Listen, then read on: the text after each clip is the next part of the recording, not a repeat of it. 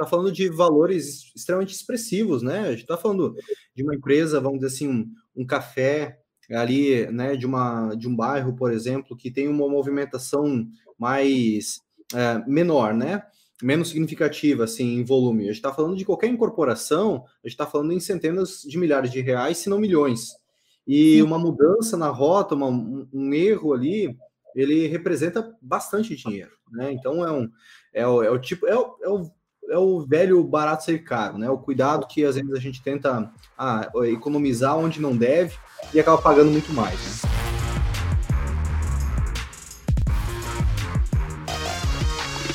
Sejam todos muito bem-vindos ao podcast Construir para Vender, um podcast que eu entrevisto pessoas que constroem imóveis para venda mas também entrevisto aqui pessoas que nos ajudam a construir imóveis para vender, que nos auxiliam na incorporação imobiliária.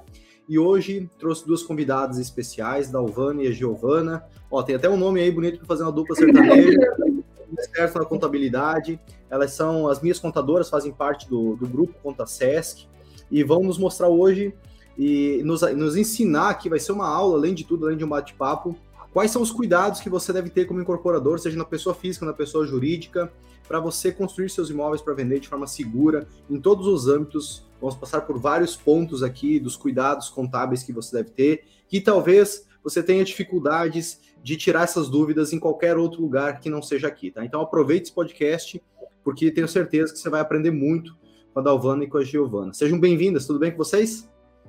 Obrigada, Léo, obrigada aí pelo convite, pela oportunidade de a gente apresentar o nosso trabalho. E vamos lá, né? Legal, legal. Vai ser, vai ser muito bacana esse papo, só para vocês entenderem, tá? Eu tive uma mudança na, nas minhas empresas de contabilidade há poucos meses atrás. Aquela velha história que o barato sai caro, né? Isso, isso é na hora de comprar tijolo e na hora de contratar uma boa contabilidade. Isso acontece em qualquer negócio, né? Então tive, tive algumas, algumas dificuldades, algumas falhas de comunicação que me fizeram repensar isso aí e tive o privilégio aí depois de conhecer a equipe da Conta Sesc e entender o trabalho deles. E eles vão nos ensinar aqui, além dessas, dessas de, de todas essas características que eu utilizo na minha incorporadora, que eles estão me assessorando, também quais são os cuidados que você deve ter uh, para estruturar os seus negócios né, na pessoa física, na pessoa jurídica, em qualquer lugar do país, com todas as diversidades que nós temos. Antes de a gente entrar nos conteúdos de fato, é, Giovana uh, ou, ou a Dalvana, eu gostaria de entender, de conhecer a Conta Sesc, para que o pessoal saiba quem que é essa contabilidade, o que, que faz, onde atua, de que forma funciona. Então, a Conta Sesc é um escritório de contabilidade situado aqui em Santa Catarina. A Domo já tem clientes aí, alunos fora do estado, mas nós ficamos, as nossas sedes estão em Santa Catarina. A gente tem seis unidades físicas, que é Joaçaba, na nossa matriz, Catanduva, Celso Ramos, Vargem Bonita, Chapecó e Videira.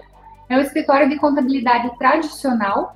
Nós temos 30 anos de experiência em contabilidade, mas apesar de ser um escritório de contabilidade tradicional, a gente atende hoje praticamente todos os estados do Brasil. A gente não tem clientes apenas no Acre e em Roraima. E é porque realmente não chegaram a vir ainda. É, hoje nós temos mais de 200 funcionários, em torno de 215. Dentro desses funcionários, a gente tem contadores, advogados, consultores, e a gente vem se posicionando cada vez mais como uma central de soluções. Não tem mais como ser uma contabilidade que só manda as guias para o cliente pagar. Isso não existe mais. Então, você precisa ter um pezinho no jurídico, precisa poder acompanhar precisa orientar o cliente de uma forma bem mais completa e estar presente na vida dele para fazer bons planejamentos, para orientar, eu contrato por CLT, contrato por MEI, quanto de INSS que eu vou pagar. A gente percebe aí que no cenário contábil essa é uma informação bem carente e Sim. o ramo de construtoras em si, o Léo é um pouquinho testemunha disso e vários alunos da Domus aí que vêm ao longo desse, dessa nossa parceria me chamando, a gente nota uhum. que as dúvidas são bastante simples e que elas não são solucionadas em muitos dos casos, seja por falta de conhecimento ou por falta é, até de, de boa vontade de se dedicar em cima de assuntos que são mais técnicos. Exatamente, exatamente. E, e para quem deve ter passado na sua cabeça, assim como passa na minha, passou já na minha, é, poxa, mas a contabilidade está em outro estado, será que vão conseguir? Será que eu poderia contar com uma equipe distante e só para vocês entenderem, né? A gente fechou a parceria e eu não apertei mão de ninguém, né? A gente só a gente foi toda uma conversa da mesma forma que está sendo aqui através de reuniões é, virtuais e hoje a gente, né? Depois depois de um tempo que você aprende, se adapta a esse tipo de, de, de reuniões, de troca de informações, acaba se tornando algo natural e você percebe que é desnecessário, às vezes até improdutivo, você estar próximo, ir lá tomar um cafezinho com seu contador e tudo, né? Ou seja qual for o outro, o outro ramo, tem coisas que são importantes estar próximos, né? Fazer uma reunião presencial, mas eu, eu não senti dificuldade nenhuma em ter essa interação de forma uh, distante, né? À distância. Então, se passou pela sua cabeça aí, poxa, mas como que consegue ingerir né, uma, uma empresa dessa, uma contabilidade, lá do oeste de Santa Catarina, né? É, lá, quando, quando acaba a gasolina, tem que andar um pouco mais a pé e chega na cidade lá, lá em Joaçaba, aquela região. Né, eu morava lá, então eu posso falar, posso brincar dessa forma também. É, e morro aqui, né? Exatamente. e depois, depois desce um pouquinho ainda. É. como que uma empresa dessa consegue atender no, no, país todo? Porque é uma eficiência de gestão, né? Uma, uma forma de comunicação diferente, né? Antigamente a nossa barreira geográfica era Lages, porque infelizmente eu ainda dependia de malote físico, existiam notas manuais. Uhum. Hoje eu vejo muito escritório de contabilidade exigindo que nota seja impressa. Aquilo que a gente imprime não é a nota, aquilo é o DANF. E aquilo Sim. chega antes no servidor da Receita do que na tua impressora. Então, a gente vê muito retrabalho, muito papel impresso desnecessariamente, muita informação digitada desnecessariamente. É ali que acontecem os erros, né? Então, Sim. acontece que é muito pautado em tecnologia. Hoje, no nosso escritório, não tem nenhum papel de nenhum dos nossos 1.500 clientes. Eu até brinquei com o Léo ali no, quando a gente fechou o contrato, que nós atendemos a Paludo. A Paludo é uma construtora bem forte aqui na região, constrói em Gramado, uma empresa excelente aí, e eles construíram o nosso prédio aqui. São uhum. vizinhos, deve dar uns 100 metros. Eles nunca uhum. trouxeram papel aqui. A gente Olha. trabalha tudo digital, tudo entre integração de sistemas. Então, desde a empresa que está construindo para vender casas, até uma construtora que está mais consolidada, que já tem um ERP, a gente sempre vai encontrar a melhor forma de conectar esses dados sem que isso gere um retrabalho para o cliente é, melhorando a nossa produtividade e principalmente melhorando a produtividade do cliente. Exatamente, exatamente. Inclusive, a Dalvana brincou comigo que se o contador te pedir papel, ou, ou se você visitar o, o escritório e tiver um monte de papel, ela desconfie, tem uma coisa errada. Eu acho que tem, tem um. Daqui a pouco passa um dinossauro, um tiranossauro Rex ali atrás, ali, correndo, né? Eu acho que é esse momento do, dos papéis aí já ficou para trás, né? Por uma questão é, de sustentabilidade mesmo, né, de consciência, e por uma questão de eficiência, produtividade e tudo mais, né? Até então, porque o bom profissional, ele não vai passar o dia inteiro redigitando nota, né? E, e essa nova geração, ela não vai topar isso. Então, se alguém está ali fazendo uma tarefa totalmente manual, significa que talvez não esteja pensando do jeito certo e não trabalhando para o cliente da melhor maneira possível, né? Exatamente. Não vai ter tempo para pensar, só para digitar. Sim, sim. E, para gente, antes de a gente entrar no, no, nos cuidados que você está pensando em construir algum imóvel para vender, ou já está fazendo, e talvez você vai começar a coçar a cabeça aqui depois dessas dicas que, que elas derem para vocês. Antes de a gente entrar nesse assunto em si, eu quero, eu gostaria de entender, mais por uma curiosidade minha, como que os incorporadores chegam até você ah, assim como eu cheguei, ou como quais, quais, são as principais dúvidas, dificuldades, os desafios que eles chegam quando eles batem aí na porta? É, a maioria das empresas que chega até nós, às vezes está na época de constituição, está abrindo a empresa e já está cheio de dúvida. Então eles não uhum. sabem qual é o momento de abrir a CMO, não sabem o que fazer com as notas, como que eu guardo, como que eu mando. Tem contabilidade que fecha balanço uma vez por ano, então, lá em dezembro, começa a pedir extrato retroativo, começa a pedir nota retroativa, e ali você percebe que os balanços eles saem com muitos erros.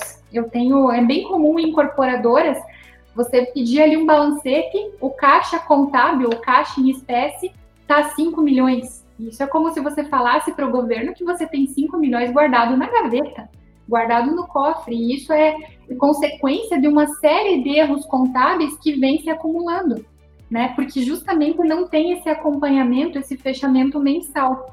Outro ponto da incorporadora é que ela é regime de caixa, ou seja, os impostos eles são pagos conforme o recebimento. Teu cliente, você vendeu lá a, prazo em 30 vezes. Teu contador precisa calcular o teu imposto parcelado em 30 vezes. Não tem sentido você ter uma antecipação tributária, você ter um custo tributário.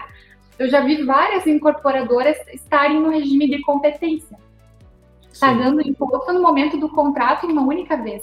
Então, isso descapitaliza o cliente. Fora o controle que precisa se ter, né? Sim. Em construtoras maiores também a gente tem toda a característica que o fiscal é apurado em regime de caixa, mas que a contabilidade precisa ser feita em competência. Então, eu vou ter ali o faturamento da obra e eu vou ter o custo proporcional da obra, que é o chamado POC. Isso, numa escala maior, a gente imaginaria que não deveriam ter tantos erros, mas Sim. tem. Então, os erros, eles vêm é, desde uma indicação simples do que é uma SCP, uma SPE, o que é um RET, muitas incorporadoras deixando de aproveitar o RET na construção de prédios, e isso são, são situações que precisa ser bem planejado, senão perde dinheiro. E um contrato ruim é uma empresa. Está falando de valores extremamente expressivos, né? A gente está falando de uma empresa, vamos dizer assim, um, um café ali, né, de, uma, de um bairro, por exemplo, que tem uma movimentação mais é, menor, né? Menos significativa, assim, em volume. A gente está falando de qualquer incorporação, a gente está falando em centenas de milhares de reais, se não milhões. E uma mudança na rota, uma, um, erro ali, ele representa bastante dinheiro, né? Então é um é o, é o tipo é o, é o, é o velho barato ser caro, né? O cuidado que às vezes a gente tenta ah, economizar onde não deve e acaba pagando muito mais, né? Pega ali um hatch que não é utilizado, uma construtora maior que não é orientada. Um prédio simples aí é 10 milhões. Imagina 2% perdido em cima de 10 milhões. E é olha, muito... já deram casos assim para nós e depois que você termina a obra, a verba e a parte final da obra, não tem como voltar atrás. Já foi, né? Já, já entrou no caixa. Deu a oportunidade Exato. de ter uma economia bem grande, né? É. Aconteceu, isso... aconteceu, aconteceu, isso comigo também. É, aconteceu isso comigo, eu digo, de, de um cliente meu, investidor, ele investe comigo, ele está fazendo um edifício, é um, é um empresário de outro ramo, ele não entende de, de, de, incorporação, da questão técnica, né? E por isso, né, ele, enfim, contrata um escritório de contabilidade para cuidar de alguns trâmites ou dar a, a orientação certa. E eu falei para ele do, do RET, ele está fazendo um empreendimento multifamiliar, e aí ele comentou com, com o contador dele, ele falou, ah, pois é, dá para fazer mesmo e tal. Pois esse, esse pois é, dá para fazer mesmo, é 2, 3% de diferença, dependendo do fluxo de caixa que o cara vai ter né? De que ele está deixando de. que ele vai poder deixar de, de pagar, né? É, no, nos casos em que tem o um adicional de imposto de renda, isso é praticamente 3% de diferença. Exatamente, exatamente. É, e o RET, a gente vai entrar um pouquinho mais nesses assuntos, né, pelo que nós combinamos, mas o RET ele já é, não é tão difícil assim de operacionalizar, né? E você vê que tem poucas contabilidades que ofertam isso. Então precisa ser especializado, precisa conhecer o segmento e é algo que o tempo todo vem decisões da Receita Federal e que o tempo todo a legislação é alterada. Então precisa estudar, não tem jeito fácil. Precisa estar Sim. constantemente ligado aí para conseguir orientar tanto o imposto de renda pessoa física quanto jurídica. Boa, boa. E já entrando nesse assunto então de, de RET e também vamos falar um pouco sobre regime tributário, porque hum. vem muito para mim, os meus próprios alunos também, é, dentro, obviamente, dentro do, do curso tem, tem esse, esse direcionamento, né, de toda essa questão de estruturação jurídica, contábil e tudo, mas para quem ainda, para quem não, muitos aqui não são alunos ainda, estão pensando se se entram para o mercado imobiliário, se esperam o ano virar, se esperam não sei o quê, aquela aquela história de se não sabe se casa ou compra uma bicicleta, né? Então, ainda estão pensando, né, ainda estão em cima do muro, ah, às vezes surge essa dúvida e é muito pertinente, é muito, muito comum, se vale a pena fazer na pessoa física ou na pessoa jurídica quando se começa, né? Qual que é o regime tributário a ser adotado, uh, porque... E, e, e só para contextualizar essa pergunta, eu estou trazendo esse tipo de pergunta aqui na, no, no podcast, porque uhum. muitos, muitos, muitas pessoas que, que querem ingressar no mercado imobiliário vão na sua contabilidade, no seu contador de confiança, que provavelmente seja uma pessoa boa, mas ele talvez não tenha o conhecimento do mercado imobiliário específico e sai de lá com mais dúvidas do que, do que tinha chegado antes. Né? Uhum. Então, são informações que, que hoje é, vai ficar muito claro aqui para todo mundo. Né? Por exemplo, essa questão de regime tributário, né? pessoa física, pessoa jurídica. Gostaria que vocês complementassem sobre isso aí. Então, acho que a gente pode começar pelo melhor regime tributário, assim, que a gente encontra em 95% das empresas, praticamente. É o lucro presumido. A uhum. alíquota dele vai ser calculada sobre faturamento, 5,93%. Isso porque a maior parte dessas empresas tem uma margem de lucro um pouco mais alta, né? A parte, a, a tributação ali da atividade imobiliária, ela tem uma margem de lucro um pouco maior. Sim. E também por causa da documentação. Em várias regiões a gente uh, não consegue ter uma o pessoal emitindo as notas fiscais, liberando toda essa parte ali que precisaria para a empresa poder ser tributada até por outro regime, no caso, dependendo da empresa, até melhor. Mas o lucro presumido, em, na maioria das situações, assim, é a melhor opção mesmo. Uh, Outro ponto que é bem interessante é que os impostos são calculados pelo regime de caixa. Então, a gente uhum. vai tributar conforme o recebimento do nosso cliente, né? Se o cliente receber em 30 parcelas, a gente vai tributar cada parcela que ele receber. Então, serão 30 dias de impostos que ele vai pagar conforme ele tiver disponibilidade de caixa também. Isso é muito importante a gente cuidar na hora de, uh, de atender um cliente desse, desse segmento ali da parte imobiliária, né? Sim. Uma outra opção, assim, que a gente vê dentro dos planejamentos tributários, principalmente para quem está começando, né, seria tributar toda a parte pela pessoa física.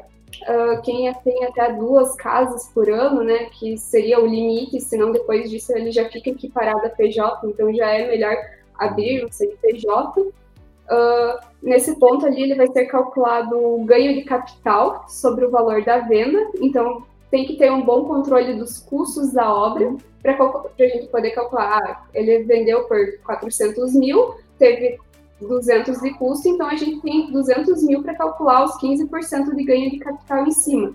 Isso uhum. precisa ser bem controlado, ter toda a documentação comprovando também que ele teve esse gasto ali, esse custo dos 200 mil. Isso é bem importante.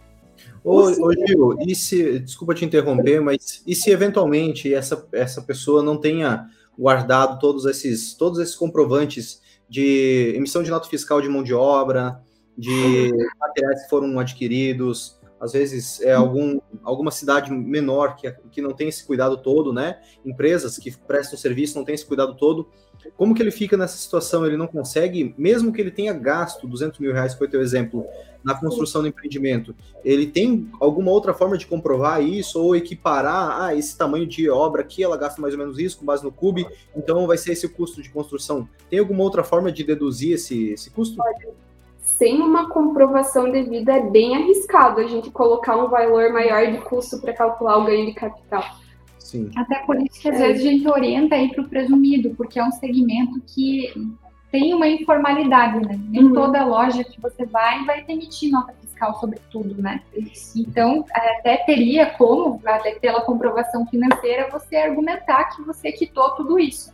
Mas às uhum. vezes é um risco desnecessário, porque Exatamente. na maioria dos casos, se você for fazer um planejamento tributário, pagando 5,93 sobre o faturamento, vai sair mais barato do que 15% sobre o lucro a grande maioria das contas que a gente faz aqui. Claro que isso muda de região para região, muda de padrão de acabamento para padrão de acabamento.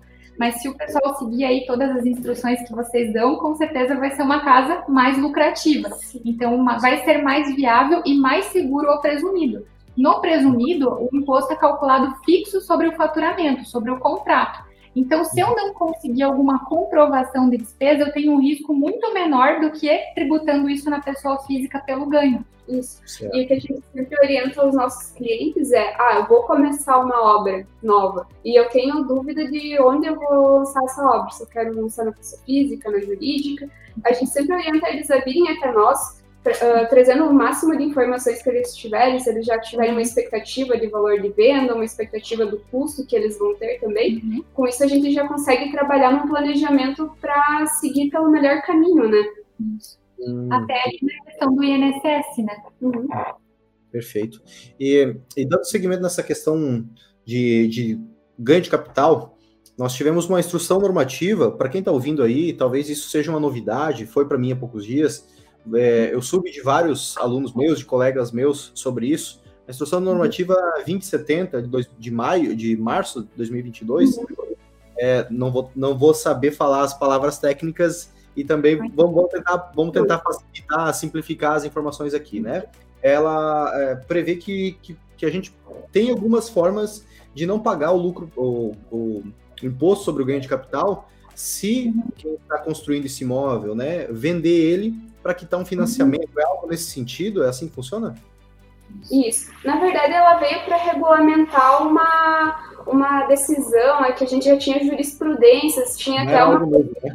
uma nota da COSIT. O ano passado, no Perguntas e Respostas ali da Receita, ele já tinha incluído uh, essa orientação de poder considerar na isenção esses imóveis uh, adquiridos antes ali da data da venda, né? Que geralmente era isso que acontecia. Eles diziam, ah, se você adquiriu antes da data da venda, você não pode ter essa isenção.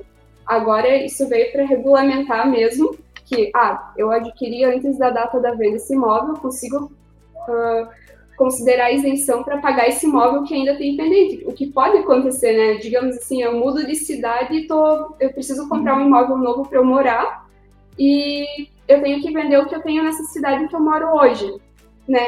Demora um pouco até você conseguir vender, até liberar o valor para você conseguir pagar o outro. Então, às vezes, você vai ter que financiar e essa instrução ela veio para regulamentar aquilo, aquela isenção de imóveis residenciais.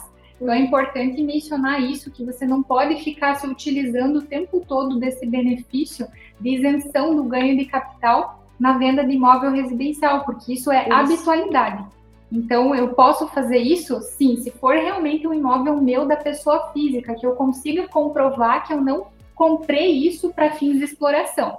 Isso. Aí, tanto faz se você comprou ou vendeu antes, desde que fique dentro daquela janela prioritária dos 180 dias, entre uhum. a compra e a venda de um imóvel.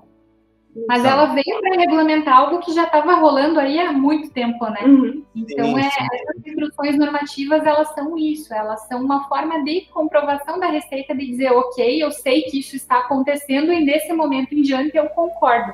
Você pode fazer isso tranquilo que você não vai ser multado, né? Tá. E supondo um, uma, uma, situação real minha, eu estou construindo uma casa e uhum. na pessoa física, porque eu estou uhum. utilizando de um recurso do, da Caixa que, que é um, um programa da Caixa de financiamento de, de terreno e também de construção. E vai ficar pronto ali por, por agosto, setembro. Já estou com propostas de venda desse imóvel.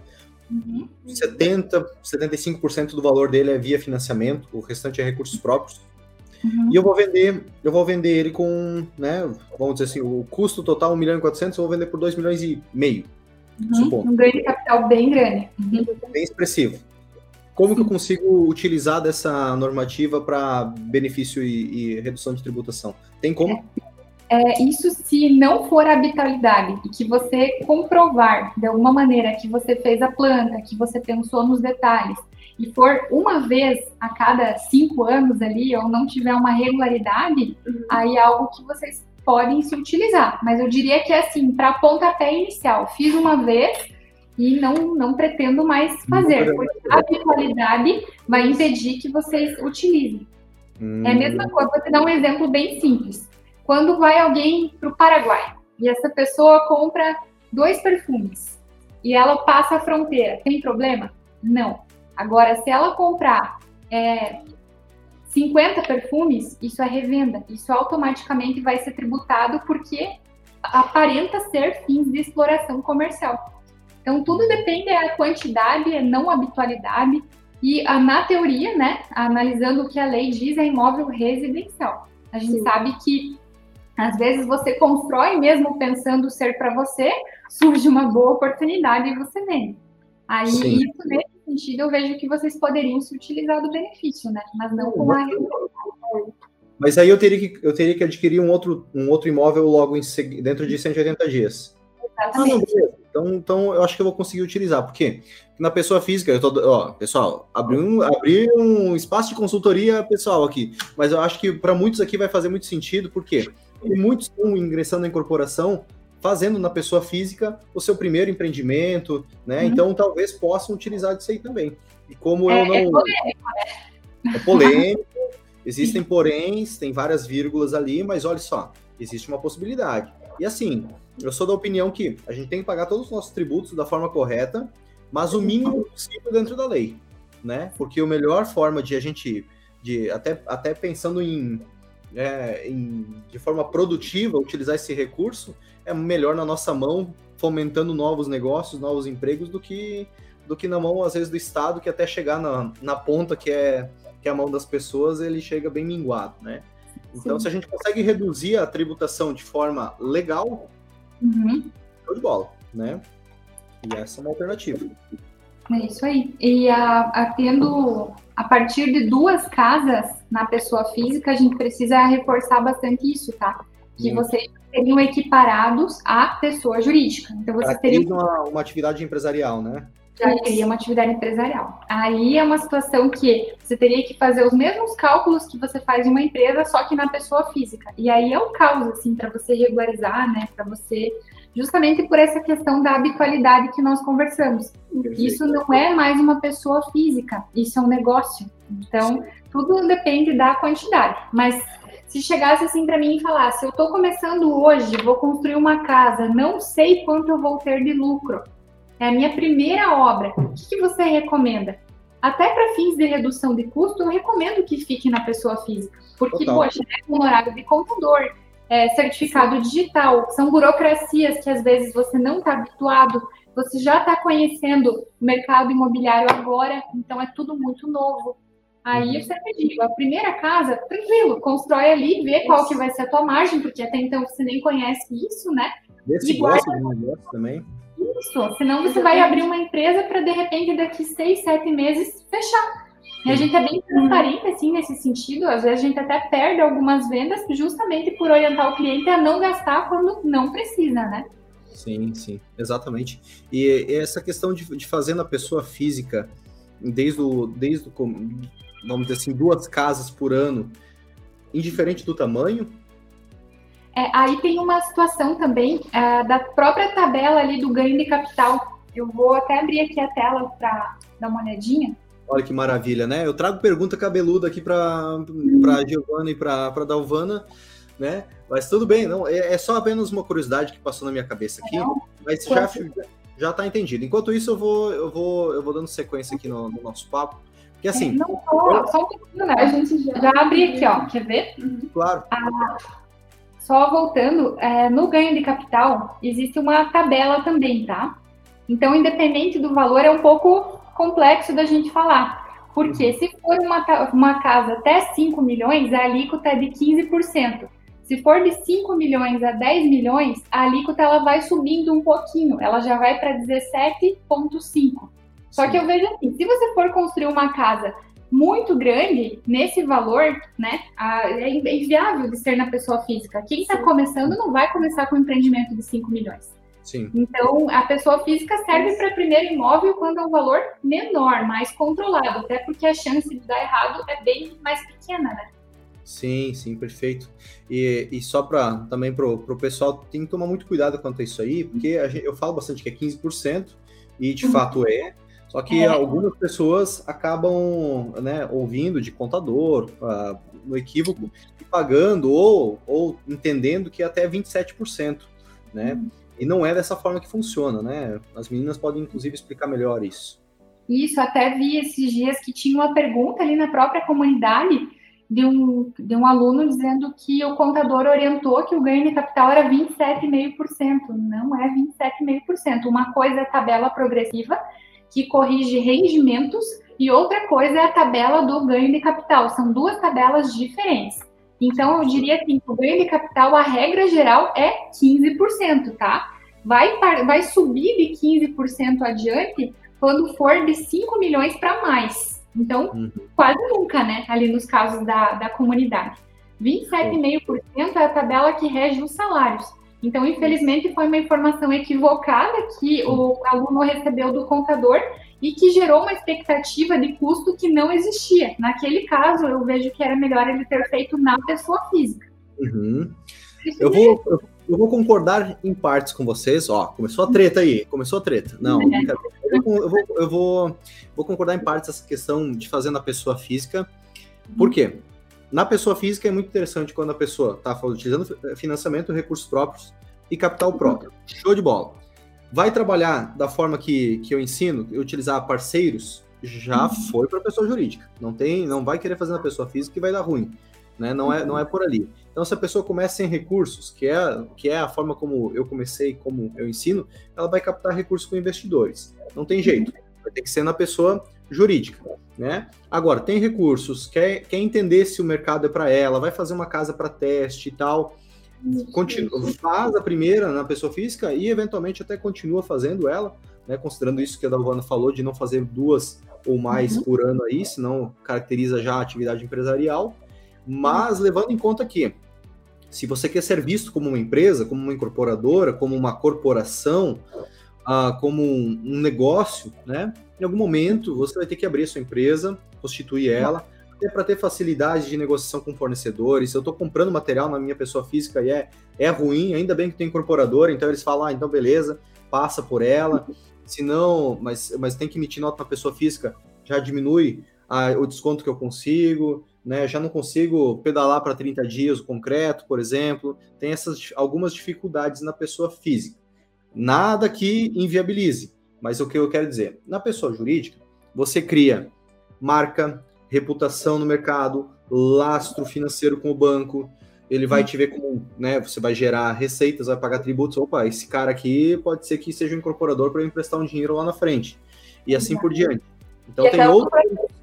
Da pessoa física porque, digamos assim, na obra você tem muitos riscos, né, tanto trabalhistas como uhum. a parte tributária, às vezes você não pagar o imposto, então na pessoa jurídica você tem uma, um certo nível de proteção a mais do que fazendo essa obra na, na pessoa física. A gente sempre diz que o que é da empresa é da empresa e o que é da pessoa física é da pessoa física. Isso é até um princípio, é um princípio da entidade, né, que é uhum. é bom não misturar super de acordo. A pessoa jurídica ela vai permitir que você tenha mais segurança perante bancos e investidores. Então, quem vai aportar dinheiro dificilmente vai querer aportar dinheiro no CPF, mesmo que seja um contrato de gaveta.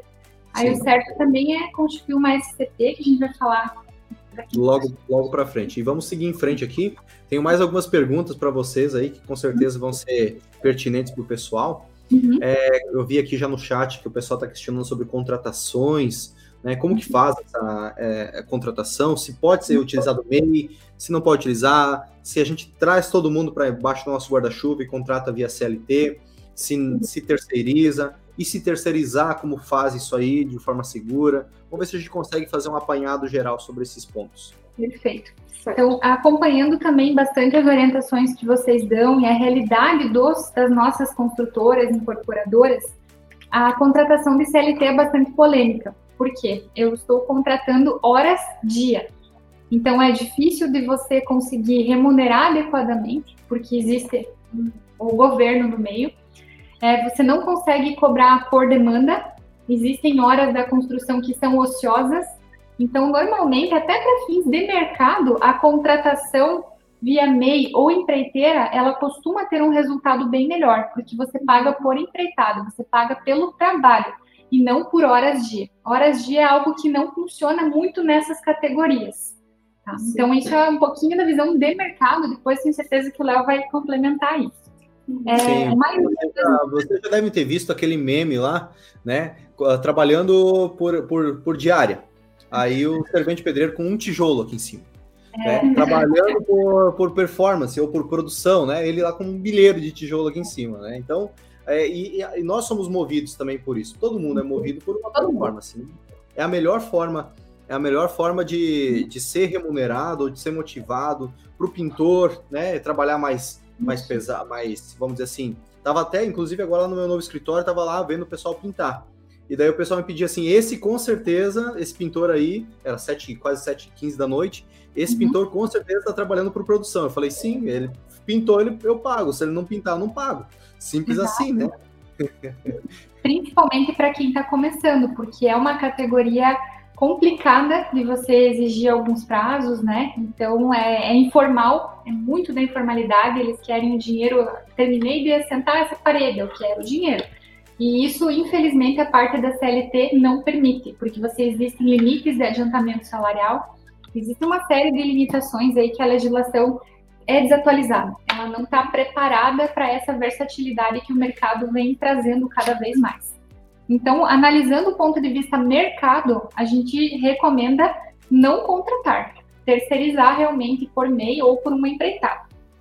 Sobre a contratação de MEI, é um assunto também que muitos clientes, muitos alunos trazem. Ah, mas eu contratar o MEI, o que, que eu preciso fazer? O MEI, ele exige a contribuição patronal em toda a nota fiscal que vocês recebam de pintura, alvenaria, carpintaria, carpintaria todas essas atividades que têm algum tipo de sessão de mão de obra. O que é sessão de mão de obra? Eu tenho alguém à minha disposição e eu dou a ele indicações do que precisa ser feito. Eu quero que você pinte essa parede com essa tinta. Isso é sessão de mão de obra. Sempre que vocês contratarem um MEI, vocês precisam pagar 20% de INSS patronal. No primeiro momento, ah, mas é caro, e daí como é que eu vou fazer? É muito caro, não tem como. Esse INSS patronal não é um custo necessariamente.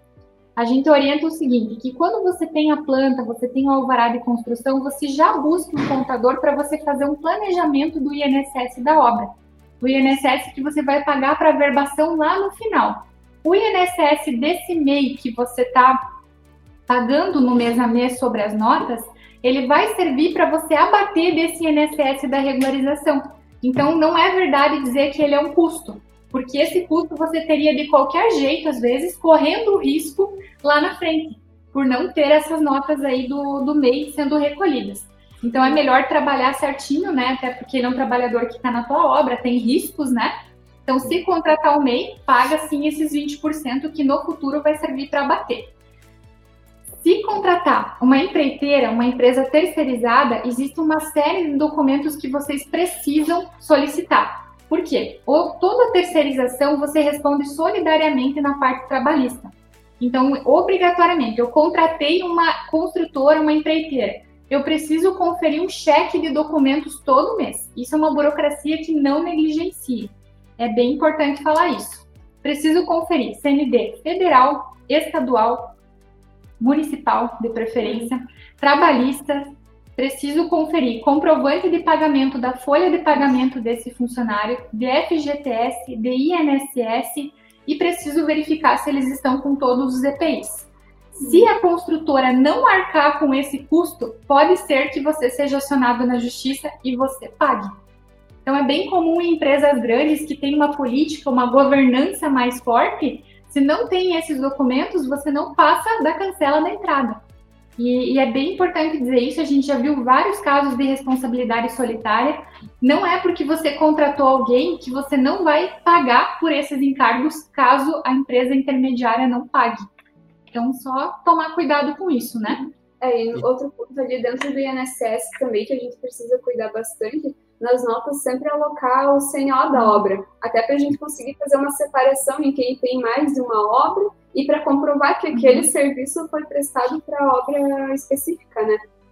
Exatamente, até porque se não for alocado na CNO, lá na frente, na hora de regularizar, né, uhum. vai vir um boletão bem bonito lá da, da Receita e vai ter que pagar novamente, né? Vai ter que basicamente pagar uhum. novamente os tributos, porque que esse incorporador já pagou para uma empreiteira, para uma construtora executar o empreendimento, que deveria essa estar sendo é, fazendo a retenção dos impostos e pagando todos em dia, vinculando a, ao CNO da obra, e eventualmente não fez isso, não foi cobrado. Lá na frente fica aquele diz que me diz que, ah, porque eu fiz, porque eu não fiz, porque era minha responsabilidade ou não. Vejo isso acontecer com muita frequência ao meu redor, de obras de clientes finais, assim, no condomínio. Pô, empreiteiro disse que ia, que, né, acertei com ele lá atrás que ele ia pagar o INSS, não pagou, agora estou com passivo aqui. E são valores relevantes, né? Então é um cuidado que tem que ter não consegue nem financiar daí depois também, porque a obra não está verbada, né? Então é uma série de limitações.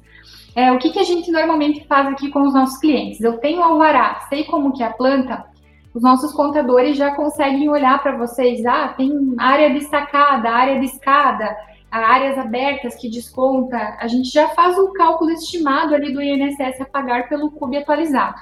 E aí, isso vocês já vão ter uma estimativa de concreto usinado, laje pré-moldada, de opções de contratação de mão de obra. Então, a gente cria um planejamento tributário para cada obra, literalmente. Né? Eu, eu consigo coletar informações para dizer bem certinho para vocês, ou o mais aproximado possível, quanto tudo isso vai custar, né? Sim. E aí também a gente faz esse serviço de regularização, de entregar tudo pronto para vocês com a certidão do imóvel liberada, né? Sim. Independente se esteja na pessoa física ou na pessoa jurídica, vocês cuidam disso? Sim. Desde que haja um vínculo, né? Desde Sim. que é, não, a gente normalmente, pessoa física, nós só fazemos isso se o cliente é cliente pessoa física e faz um imposto de renda aqui conosco também porque senão fica incompleto. Não adianta a gente cuidar da obra e não cuidar de todo o conjunto, né? Perfeito, perfeito, ótimo.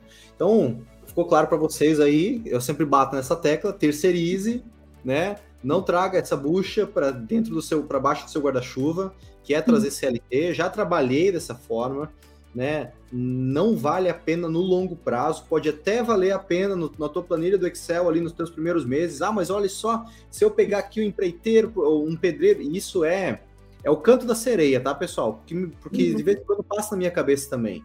Vem um, um mestre de obras bom lá na obra e, e, e, às vezes o cara tá saindo da empreiteira e quer, pô, não quer que eu toque uma obra sua e tal. Poxa, o cara bom, ele levaria nas costas a equipe aí tranquilamente mas eu ia ter que trazer toda a responsabilidade para debaixo do guarda-chuva. Eu ia ter que cuidar do EPI do cara, ia ter que ver se veio, se não veio, né? fazer toda, é, toda a questão de, de retenção de impostos, é, demissão, admissão. Não vale a pena. Décimo.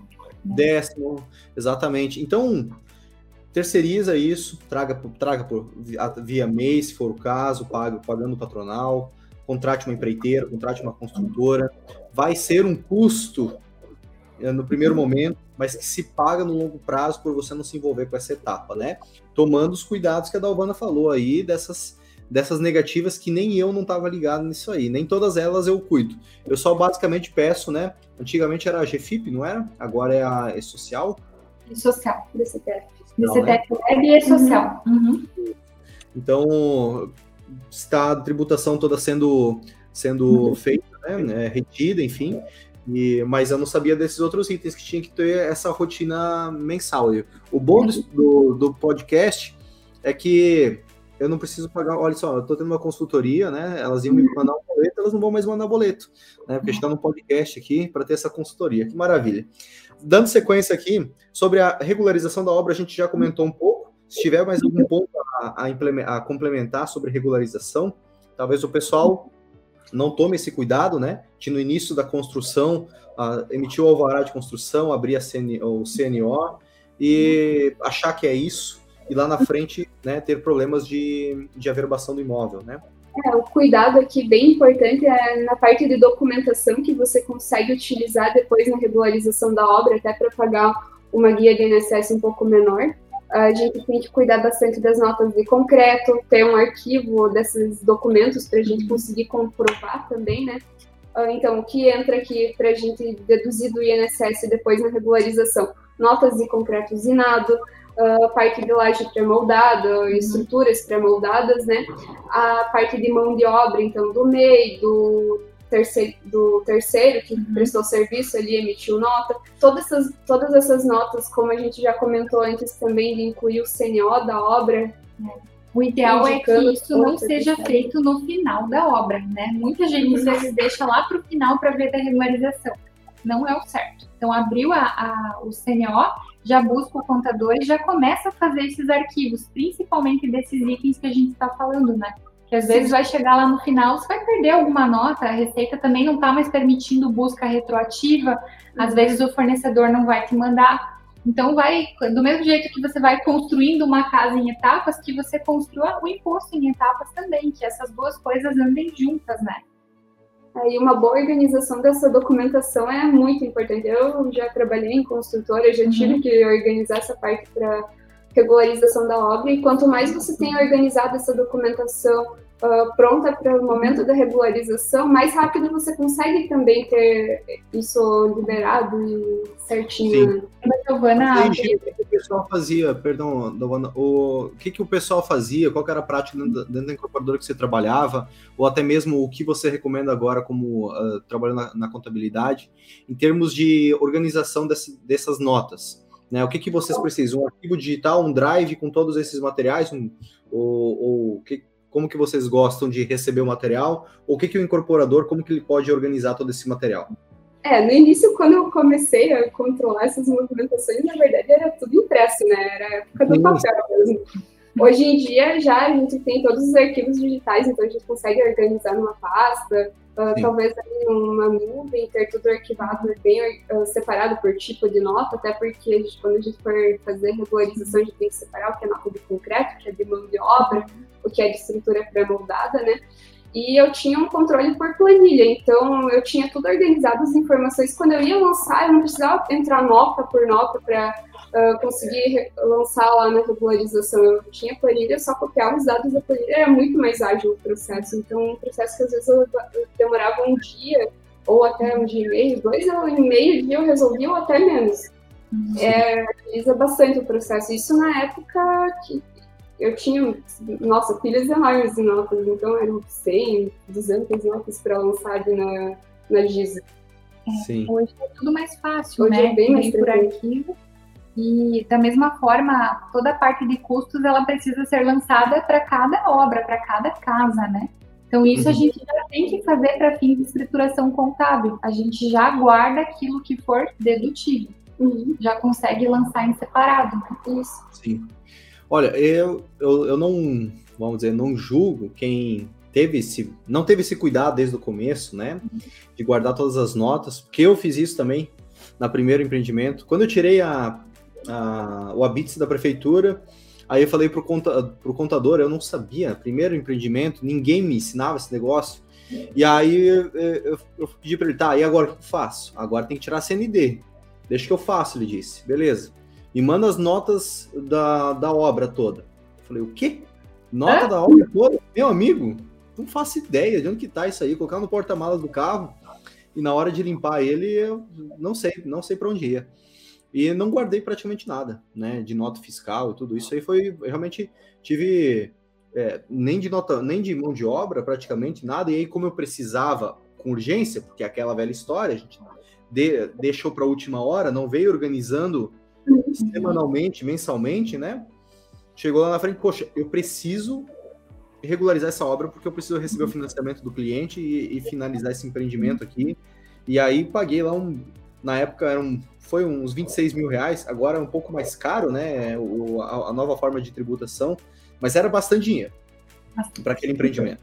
E foi, foi um valor que eu poderia ter ou liquidado ele totalmente ou parcialmente, em virtude de uma organização durante a obra, né? Uhum. Às vezes a gente vê também cálculos da, das próprias plantas ali que não está lançado todas as benfeitorias da forma que precisaria lançar. Isso também reduz bastante o INSS a pagar. E algo que eu ia comentar antes é que a Giovana é, é rara, muito rara aqui na empresa, porque ela tem a visão dos dois lados. Então, quando ela entrou na Conta Sesc, ela já tinha toda essa experiência de construtora. Hoje ela é nossa especialista em SCP, SPE, RET, POC, tudo isso porque ela sabe viver a realidade do cliente. Ela sabe como funciona no dia a dia, ela já conhece as maiores, a maior parte dos sistemas de gestão aí de construtora, incorporadora, e não é fácil, né? É muita coisa para cuidar. É, o dia a dia de todo empresário é muito tumultuado, você já acorda de manhã tendo que matar um leão por dia. Então a gente também não julga, mas sempre que as pessoas vêm até nós, a gente passa todas essas orientações dizendo é uma antecipação de algo que você vai ter que fazer de qualquer jeito. Existem uhum. outras formas de você economizar o tempo com burocracia, que é, por exemplo, não enviando extrato, não enviando nota, não imprimindo nota, não fazendo malote, né? Tudo isso você vai economizar tempo, mas tem coisas que infelizmente não tem o que fazer, e essa é uma delas. Sim. E quanto mais obras você tem, mais controle é necessário uhum. até para você conseguir separar o que é de cada obra, né? Exato, porque na contabilidade tem que ser separado. Uma, fiquei com uma dúvida agora, Giovana. Poxa, a Dalvana tá falando tão bem de você. Você já pensou em vir morar em Balneário Camboriú? Já pensou em trabalhar aqui próximo da praia, uma incorporadora? Talvez você deve estar sentindo falta. Não, brincadeira, brincadeira, tá tudo certo. Não, tá proibido roubar os funcionários. Ai, ai, ai. É. A Giovana está na nossa consultoria aí, mas é uma menina bem especial, realmente. Sim, e até porque é um, é, é um conteúdo complexo, é bastante coisa, né? Ah, contabilidade, a gente tá.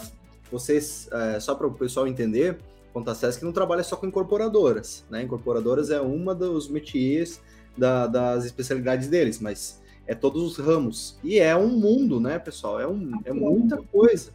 Né? Cada ramo tem suas especificidades, seja logística ou produtos né, físicos, varejo, enfim, são coisas totalmente diferentes uma da outra, né? E, é, e exige mas... essa especificidade, né? Cada uma delas. Mas talvez até a gente fale, é, não, não que seja uma forma é, pejorativa ou ruim, né, Léo? Mas, poxa vida, um prestador de serviços do Simples Nacional. O nível de complexidade é muito menor do que uma construtora incorporadora. Então, uhum. é, ali talvez o contador não faça diferença, faz sentido você economizar.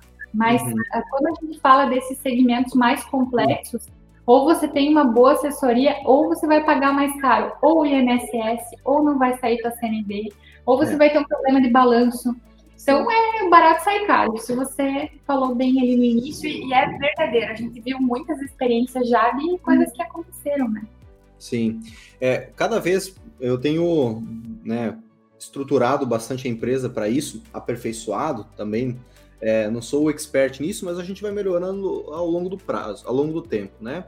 De cortar, tapar arestas, né? Cortar arestas, tapar furos da empresa, é, e entendendo onde que pode gerar gargalos, onde pode gerar estresse, onde uhum. pode gastar sua energia de forma que, poxa, não faz sentido, entendeu?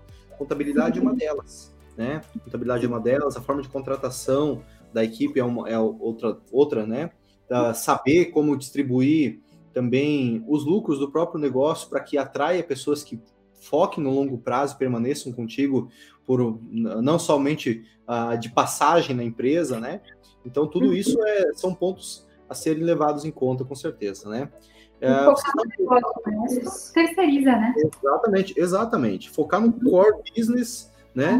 Que realmente é importante no que não pode ser delegado e todo o restante ou delega e se não tiver, se não fizer sentido trazer alguém, né? Por exemplo, se a Giovana não aceitar vir para dentro da, da Domus, a gente utiliza com contas certas que está tudo certo, né?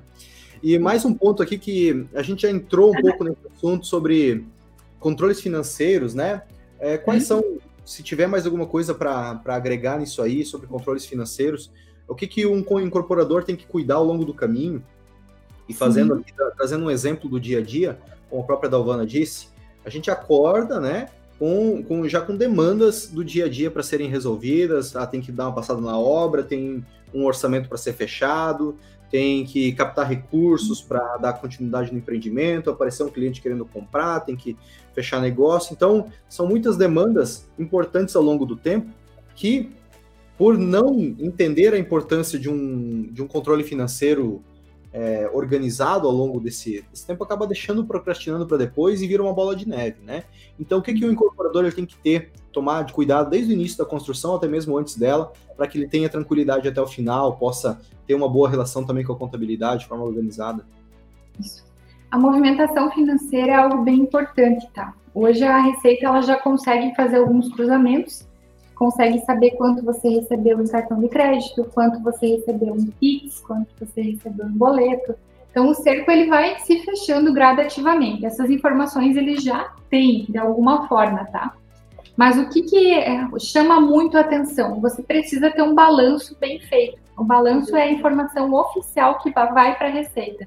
Então, algumas dicas que a gente dá para o cliente. Primeiro, ter uma boa contabilidade é, segundo, é, cuidar muito para não misturar conta pessoa física e pessoa jurídica, porque senão você pode estar desconstruindo essa proteção da limitada. Então, eu não vou pagar o meu cartão de crédito pessoa física, minha fatura na, na, na empresa. Isso não tem por que fazer. O que, que você faz? Distribui os lucros do teu Prolabore, que são pertinentes à tua parte, vai para a tua conta da pessoa física e lá você paga essas contas. Lá você vai pagar o teu cartão, a tua viagem, teu combustível, você vai pagar teu mercado, né? Mas a, a empresa é uma construtora, ela não tem que pagar o teu mercado no final do mês. Até porque isso vai afastar investidores. Isso vai demonstrar que a tua empresa tem uma certa imaturidade. Então, essa bagunça contábil, quando a gente fala de grandes players no mercado, eles sentem só pelo cheiro.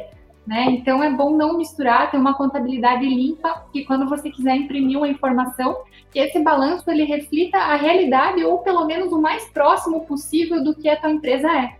A gente, felizmente, assim, tem uma carteira de clientes muito boas e tem clientes construtoras que fecham no centavo. Que se a gente imprimir o balanço, eu sei exatamente quais são os estoques, eu sei quais são os ativos, quanto dinheiro eles têm aplicado, eu consigo calcular prazos médios, índices de liquidez, termômetro de Canitz. Então, eu consigo, a partir da contabilidade, chegar em várias outras informações que são essenciais para atrair investidores e também para a própria gestão do negócio. Outro ponto, se vocês têm mais de um CNPJ, Cada empresa é uma empresa, então não dá para transferir dinheiro do mercado para a construtora e da construtora para o mercado. Isso não é bem visto, porque vocês não são instituições financeiras. Cada empresa precisa ter a sua vida própria. Senão, daqui um pouco você está quebrando a construtora para salvar o restaurante. Então, é bem comum essa confusão financeira. Isso é algo que a gente também tem no setor de consultoria aqui na empresa, que um, consultores que visitam, que apresentam Power BI, seja através aí de videoconferência ou presencial mesmo, para evitar que essas falhas ocorram, né? Para conseguir mostrar exatamente qual que é o lucro ou o prejuízo de cada período. Outra dica também, a construtora, como a gente viu, incorporadora, são regime de caixa. O que, que significa regime de caixa? Que você precisa, de alguma forma, ter um controle das suas contas a receber. Isso é essencial. Sem esse controle das contas a receber, o imposto também não vai ser calculado certo. Porque tem casos que talvez você tenha dado desconto, que você tenha cobrado juros, né, que você tenha cobrado a mais, ou casos que o cliente não tenha pago para você. Eu vejo muitos erros assim, eu tô com uma inadimplência, mas a contabilidade calcula o tributo e manda guia, como se houvesse o pagamento mas o cliente não pagou. Só que aí também o, o cliente, né, ele não tem um sistema financeiro para mostrar quanto efetivamente ele recebeu. Então é um erro só mandar o contrato para a contabilidade e acabou. Sim. Né? Então, talvez o teu imposto esteja sendo antecipado. Aí também tem algumas dicas de sistema, né? Que a gente pode dar. É, o mais importante é que dentro desses controles, então, contas a pagar, receber. Uhum. Alguém que está iniciando, começa com uma planilha do Excel mesmo. Então, Meio organizadinho vai, vai bem, né? Já resolve o problema. Agora, ah, digamos, eu estou num nível que eu preciso de um controle maior. Eu tenho mais uma obra, preciso ter um controle de por cento de custo. Já quero algo melhor. Tem um sistema, tem conta azul, que faz um controle por cento de custo ali, contas a pagar e a receber, que é o básico, é o mais importante, né? Uhum. A gente tem o OMI também, uhum. é um outro sistema uh, ah, eu cresci agora, ou eu tenho um interesse de crescer bastante, eu já estou em um caminho uh, de especialização mesmo uhum. nessa área de construção. Ah, eu preciso de um RP. A gente tem o Cienge aqui em Santa Catarina, que é um sistema bem conhecido, né? Maior parte das construtoras utiliza ele. E eu conheço também o Ciecom, um outro sistema lá de São Paulo que também é um ERP ali para a parte da construção. Eles uhum. têm um foco nos empreendimentos mesmo. É. Então, em cada nível que você vai crescendo, você precisa ter um, um controle maior e uma série de informações que só tendo um sistema que está tendo uh, da forma específica que você precisa vai conseguir tirar essas informações até para tomar uma decisão, uh, pensar em novos negócios. Mas não adianta você ter uma sniper para matar uma mosca, né? Exatamente. Então, uh, é bem importante você ter um sistema que você consiga alimentar. Não adianta você ter um Cienge se você está começando, a ilusão. Isso. Ele vai virar um, problema na tua vida. Problema. Você não vai ter tempo para operar. Então, começa devagar. É, vocês também têm várias planilhas ali na comunidade, né? Uhum. Que é aí, né? Isso, a planilha, a planilha, no começo, o fluxo de caixa, né, bem organizada, sabendo o que que, o que que entrou, o que que saiu, especificando o que que é, já uhum. é o suficiente no começo, né? Mas um conta azul, hoje o investimento, ele é, ele é um, um valor, assim, ah, vamos dizer, acessível para quem está incorporando, e para uhum. já manter organizada a empresa desde o começo, já integra com a contabilidade, né? Sim. Acho que, que, é bacana isso aí. Né? Vocês têm um, como que se chama ali, um centro de custos, né? Que é um, uma integra um, vamos dizer assim, um modelo para se utilizar lá dentro, né? Vocês estão falando isso lá com a Gi, que cuida do financeiro, eu não vou saber explicar aqui, mas é essa organização é importante para a empresa.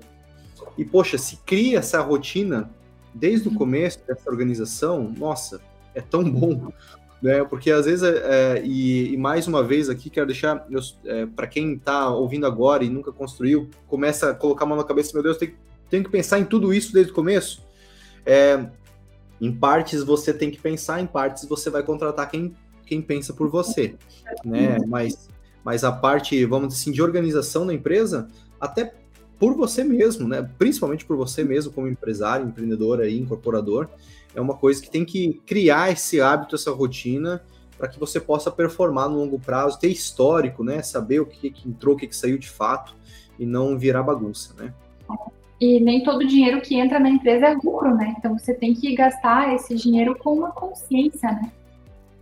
Exatamente, exatamente. Pedi, o pessoal pediu aí sobre valor para investir nesses sistemas. Conta Azul, acho que está em torno de 200, 300 reais mensal vamos dizer assim, é o próximo passo após a planilha. E o Conta Azul vai te, vai te, te acompanhar por um longo caminho, tá? Como Bem a Galvana disse. Oi? Bem importante, quando for cadastrar o plano de contas lá do Conta Azul, converse com o contador antes, porque aí Isso. o que, que é muito legal? Que o jeito que você lança lá a tua classificação a gente consegue replicar aqui. Então, uhum. muitas vezes a pessoa que está lançando a contabilidade ela não vai saber classificar do jeito que você quer ver muitas vezes. Sim, né? então, exatamente. É, essa forma de lançar fica muito legal, porque aí reflete o que o investidor quer, né? Sim, sim, sim. Perfeito. E eu estava falando antes sobre a questão da, da transição de uma planilha para uma para uma, uma conta azul, talvez no primeiro empreendimento, se a pessoa quiser começar sem na planilha mesmo, tá tudo certo. Começa por ali, reduz o custo. Num, num próximo, ou quando tiver um volume maior, né? Aí vai para uma conta azul, vai acompanhar por um bom tempo, e como a Dalvana disse antes, é, é que o sistema não, não se torne um problema para você né? Ou vamos dizer assim, pegar um Exchange que é um negócio robusto, né? Um software robusto, vai, é, você vai ter muita coisa para colocar lá e, e, não vai ter necessidade nesse momento. Você tem que contratar esse sistema quando o outro está sendo um problema para você. Quando a, a, a, falta de informação ou de ferramenta seja um problema e você sente necessidade de implementar algo maior, né? Então, gradativamente vai, vai pulando de um para outro, né? Mas esse controle financeiro entre planilha e conta azul no começo, para quem está iniciando aí, vai ser super tranquilo. Exatamente. E aí, sobre a questão também societária, eu acho que a gente não comentou antes, só demos uma pincelada, né? Sobre sociedade em conta de participação, sociedade de propósito específico, acho que faz bastante sentido a gente bater um papo sobre isso aqui. Já teve aulas lá na, durante toda segunda-feira específicas sobre SCP, sobre SPE. Inclusive, alguns alunos da comunidade falam, Léo, eu, eu tomei a liberdade de colocar o contador na frente do computador aqui para ele, ele assistir a sua aula sobre SCP, sobre SPE, porque ele não sabia do que se tratava. Falei, meu Deus do céu, beleza, que bom que tem alguém aí para te orientar. Mas olha só, e de forma alguma aqui, né, é, falar de uma forma assim, é, a, não, não, não, querendo desmerecer nenhum profissional, né? Tem, tem os bons profissionais em qualquer ramo, tem os profissionais que não se atualizaram em qualquer ramo, sem desmerecer, mas também sem passar a mão na cabeça, que, porra, né? Não saber o que é SPE e SPE aí já, né? E quer atuar na incorporação, tem que, tem que ter esse conhecimento. Mas para quem não sabe, e agora falando para incorporadores ou para quem quer ingressar nesse ramo, que vai fazer na pessoa jurídica, seja para uhum. captar investidores, seja para trazer um, um, permutante do terreno, seja para fazer uma, um, uma construção em sistema de condomínio. Quais são é, as alternativas que, que essas pessoas podem utilizar de, de estruturação jurídica do negócio? Então, o que a gente começa, digamos assim, a gente tem a empresa limitada, que seria uma empresa normal, que vai ter as atividades ali de compra e venda, toda essa parte. A gente pode abrir uma empresa nesse sentido. Agora, ah, eu tenho um terreno e o meu, uh, eu tenho um propósito de construir apenas uma, uma obra e depois disso já encerrar a empresa. Só uma parceria que eu tenho um investidor e eu não quero depois disso continuar as atividades ali. Eu abro uma SPE, que seria a Sociedade de Propósito Específico. Então, ela vai ter esse propósito de construir a, a obra sobre o terreno ali, que a gente vai integralizar ou comprar, e depois disso ela se encerra as atividades. Construiu o terreno, vendeu, uh, pagou todas as dívidas que poderiam ter na empresa, então encerrou toda a movimentação, a empresa se encerra também. A gente, uh, com esse tipo de empresa, a gente evita vários riscos e consegue também atrair uh, os investidores né, para as parcerias. É um tipo de empresa bem interessante, principalmente o pessoal, às vezes, que faz obras fora da cidade ou que te, tem alguns investidores assim que seria só para aquele empreendimento, nos, em casos de loteamentos também eles adotam bastante esse tipo de empresa, né? Do ponto de vista do investidor, quando você tem uma sociedade de fins específicos, quando baixa o CNPJ, já tem uma segurança de encerrar tudo. Porque você vai ter um aval da Receita Federal, Estadual, Municipal, Trabalhista, de que não tem tendência. Então, uhum. o CNPJ morre junto com o empreendimento. É muito mais difícil de você ter algum tipo de problema. Isso funciona muito quando o investidor é atuante, principalmente que ele faz Isso. parte da obra, Sim. faz parte do conjunto. Os dois, uh, as duas pessoas, né, o, é. quem está construindo ali, o investidor também, uh, eles vão responder em conjunto, proporcional uhum. às suas cotas ali que eles integralizaram na empresa, ao, ao valor que eles colocaram Isso. nela, né. Mas uma dica também da SPE é bem importante prever todas as atividades. Então, compra e venda de imóveis, locação de imóveis. Importante prever tudo certinho, porque depois não muda mais é bem complicado de uhum. mudar o objeto social. Então, uma uhum. vez que você faça um planejamento, já coloca ali compra e venda de imóveis, porque pode ser que você receba outro terreno na negociação. Permuta, Sim. né? Uhum. Uh, outra dica também, aproveitando o gancho, é bem comum é, incorporadoras receberem carros no negócio. Né? A gente não recomenda, né? Mas Sim. se receber, tem a mesma regra das duas casas por ano você pode ser equiparado à pessoa jurídica e o governo do estado pode cobrar o ICMS da venda desses carros. Então toma Isso. cuidado, se receber já passa direto por uma garagem, por um lojista, não passa isso no teu CPF ou no teu CNPJ. Isso, porque uhum. o governo do estado entende como se fosse uma atividade, além da construção uhum. ele entende que você está fazendo a parte de compra e venda dos veículos também, né? Sim. né? Uma tributação bem grande da parte do CMS. Uh, te obriga a ter uma inscrição estadual, que no caso de uma incorporadora, a construtora não tem.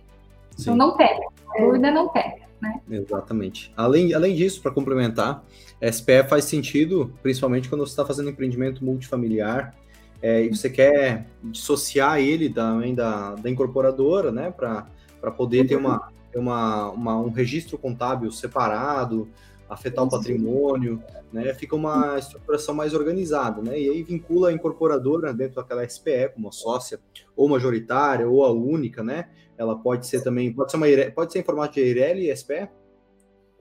A SPE, hoje a gente não indica tanto utilizar a EIRELI, a gente utiliza o empresário, a parte do empresário de, com responsabilidade limitada. Então, ele não precisa mais integralizar os 100 salários mínimos, mas dá, pode ser um único empresário. Ali mas não faz muito sentido, tá? Porque a SPE é justamente para blindar o risco entre mais investidores. Exato. Se eu estou sozinho, é, eu já construo uma limitada e quando eu terminei, eu mesmo baixo. Né? Uhum. Então, essas duas modalidades, a SPE e a SCP, elas não fazem sentido se você é sozinho, se você claro, é uma IREL. Claro. Perfeito, perfeito. E sobre a SCP, em quais casos faz sentido utilizar? Como que vocês entendem isso? A SCP, na verdade, é mais indicada quando eu tenho um sócio que, uh, que só vai participar ali com capital. Ele vai é só um sócio investidor, ele não vai participar das atividades, não vai influenciar. Então, ela gera uma proteção a mais para esse sócio investidor. Quem vai responder por todas essas obrigações vai ser o sócio ostensivo, que nesse caso precisa ser uma empresa, um CNPJ, até para a gente conseguir entregar todas as obrigações, né? E ele vai responder então por tudo, tanto a parte tributária, trabalhista, tudo. Execução da execução obra. Execução da obra, a compra do terreno, toda a execução, a parte das notas fiscais vão ser todas em nome do, do sócio ostensivo no CNPJ uhum. dele Isso ocorre porque a SCP não tem uma personalidade jurídica como a SPE tem. A SPE é como se fosse uma empresa normal. A única diferença é que ela tem um propósito específico. Já a SCP não. Ela, tem, ela não tem uma personalidade jurídica. Então, quem responde em tudo por ela é o ostensivo. O que a gente precisa cuidar bastante aqui é, no caso, montar uma SPE, ter o sócio ostensivo e o participante uh, interferir nas operações da empresa. Isso não pode acontecer. Se ele interferir nas operações da empresa e tiver alguma uhum. prova disso. Caracteriza uh, como.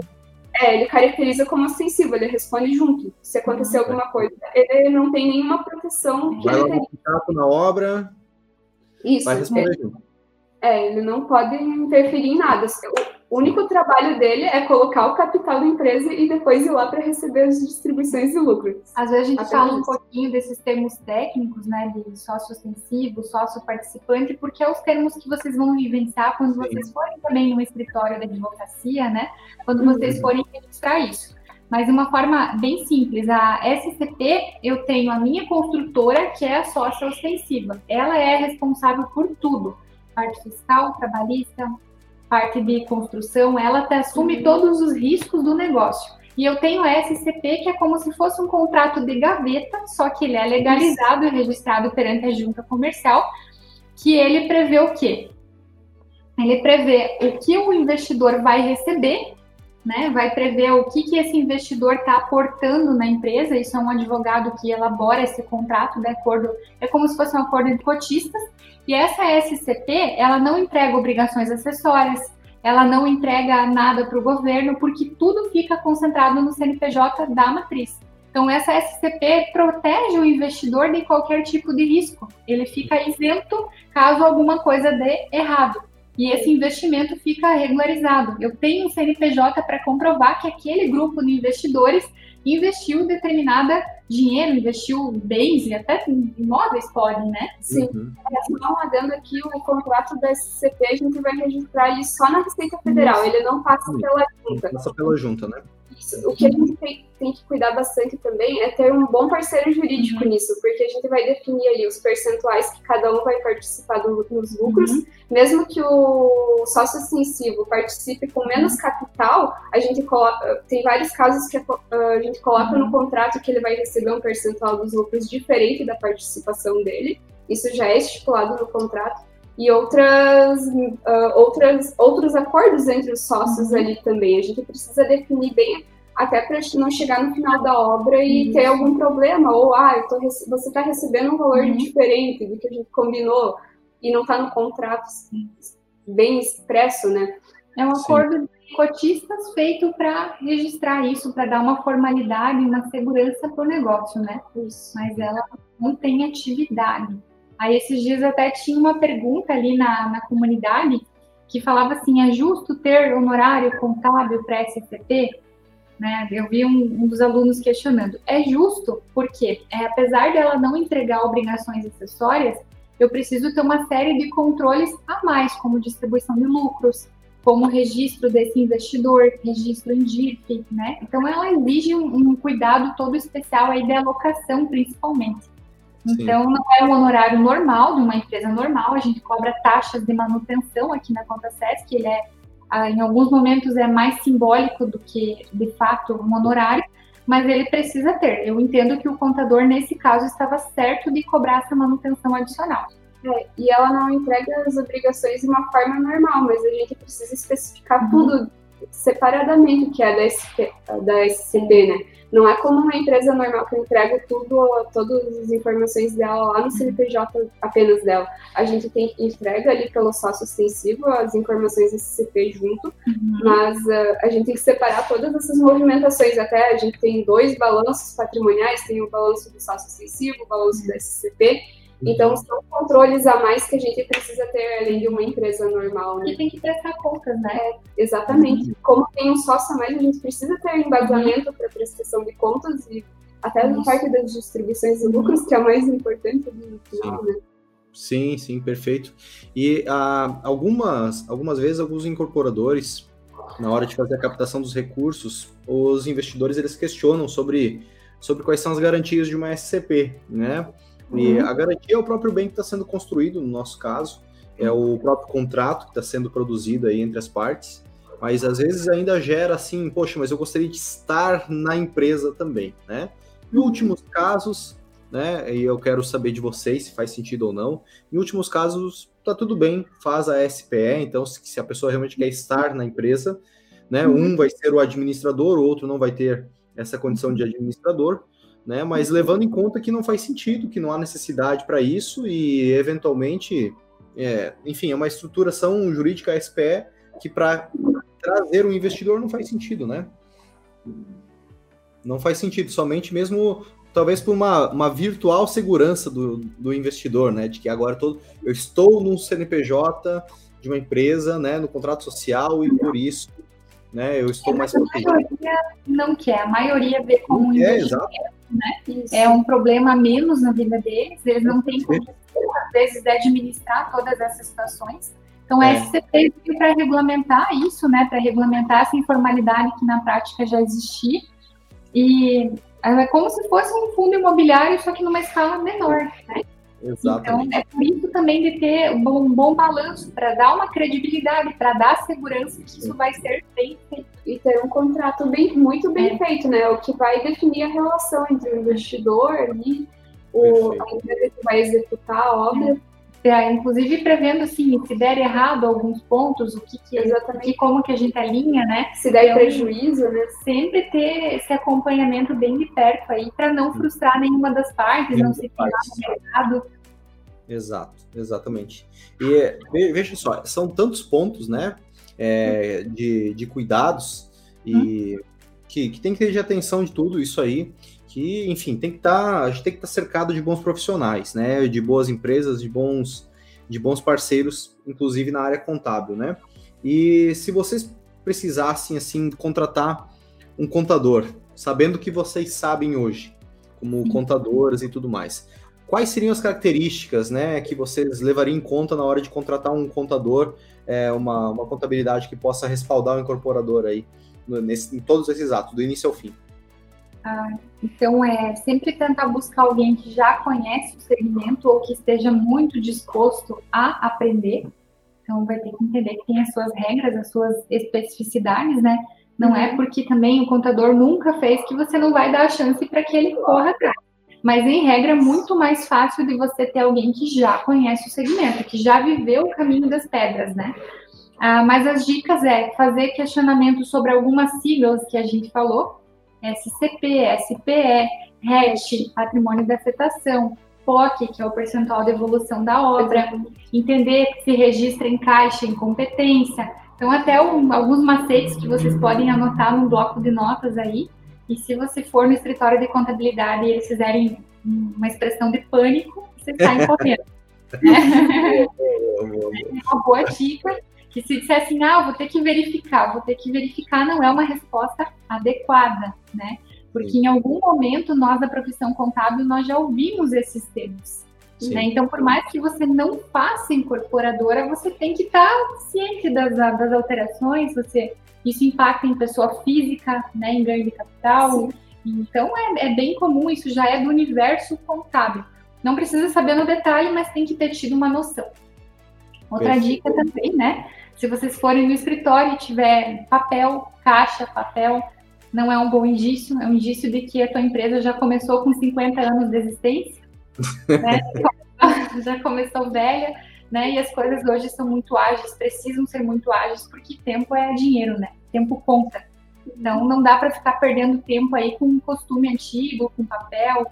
Isso não vai levar nenhuma empresa a nada. Foi um dos nossos maiores motivos aí do crescimento da gente sempre lutar e estar à frente de tecnologia mesmo.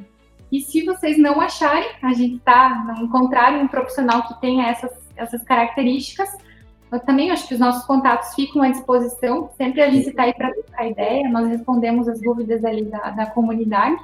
Podem nos chamar que a gente faz um planejamento tributário e apresenta uma proposta de valores sem compromisso também para vocês. Isso é uma honra poder atender e poder ajudar aí as empresas e os alunos. Sim. E, e para quem ainda não é aluno, mas está querendo uma, uma contabilidade, seja para o negócio de incorporação, seja para um negócio à parte, tá? eu sei que tem muitos empresários de outros ramos aqui e, e que essa dor de contabilidade, uma dor latente em muitas pessoas, né, na maioria das pessoas, de empresários, e querem, enfim, entrar em contato com vocês da Uvana para ter mais informações, qual que é o, qual que é o caminho aí para esse pessoal entrar em contato? Ah, acredito que vocês podem buscar nas nossas redes sociais, no próprio Insta ali tem um Linktree, né, com todos os nossos contatos. Lá tem um contato do nosso WhatsApp Business. Vocês podem chamar pelo WhatsApp, mandar áudio, explicar toda a situação, de estar com o celular aí o dia todo. É, pode ligar aqui no nosso telefone fixo também, ou depois eu posso deixar o meu e-mail ali nos comentários. Mas normalmente a gente faz essa primeira conversa ali pelo WhatsApp, marca uma videoconferência para entender melhor. Foi assim que a gente também virou parceiro, né? Às vezes só pelo WhatsApp não dá para não dá para fazer um bom planejamento, a gente precisa fazer perguntas adicionais. E estamos à disposição. Se for aqui da região oeste de Santa Catarina, se for mais próximo, também fica o convite para vocês virem aqui em algumas das nossas estruturas físicas, tomar um cafezinho, bater um papo, ver que não tem papel. e, e, mas só soletre o nome para quem ainda não ouviu ou chegou no meio da, do uhum. podcast aí. Como que se soletra, como que se fala o nome Conta Sesc aí? Isso. É, Conta Sesc é Conta, dois S e ESC. Conta Sesc Contabilidade. Vocês vão perceber que tem vários nomes parecidos, né? Mas depois a gente coloca ali os links também. E Sim. Conta Sesc, acredito que seja, seja a única, com dois S, ESC, seja a única. A nossa marca agora está em verde, que a gente fechou um contrato bem emblemático que foi da Chapecoense, mas a nossa hum. marca costuma ser vermelha. Ah, então, que legal, legal. Poxa, uma, um peso muito grande aí, né? É, uma, uma, empresa de peso, né? Um time de peso aí, que legal. É um contrato né? emblemático, né? Sim. Bom, então pesquisem aí Conta Sesc no Instagram, joguem no Google aí que vocês vão entrar em contato com eles. É, digitem o código LEO 50, que vocês vão ter 50% de desconto do dobro do valor, ou seja, vai dar na mesma, não vai ter nenhum. É. Apenas uma, uma sugestão que eu dou de vocês buscarem um contador, seja na sua região, seja a conta SESC, é, que, que realmente tenha conhecimento e que vocês invistam nesse, nessa, numa assessoria contábil, né? Muito além de do contador, né, como a gente chama, mas uma assessoria contábil que possa te, possa te ajudar a planejar a, a, a, parte administrativa, financeira, contábil da sua empresa, para que você tenha mais leveza ao longo do caminho e possa focar no que é importante, que é incorporar, de fato. E também a parte do honorários precisa ser sempre justa, né? É, Léo sabe que a gente busca entender melhor a necessidade e por isso mesmo que nós não fazemos preço nas cegas. A gente sempre conversa antes, porque é personalizado, é tabelado conforme a necessidade e a demanda de cada cliente. Gente busca ser o mais coerente possível, não tem nenhum outro tipo de taxa, taxa de arquivo, taxa de DIF, é só um honorário mesmo, para a gente conseguir manter uma relação de sucesso, uma parceria próspera com todos os nossos clientes. Então, bem bacana. Maravilha. Muito obrigado aí pela presença de vocês, pela consultoria gratuita que vocês deram para mim e para todos que estão ouvindo ou assistindo o podcast aqui. Tenho certeza aí que, que para muita gente clareou esse caminho que deve, que deve ser seguido aí para incorporar com segurança na parte contábil. Né? Muito obrigado pela presença de vocês. Estamos honrados aí pelo convite. Contem sempre conosco.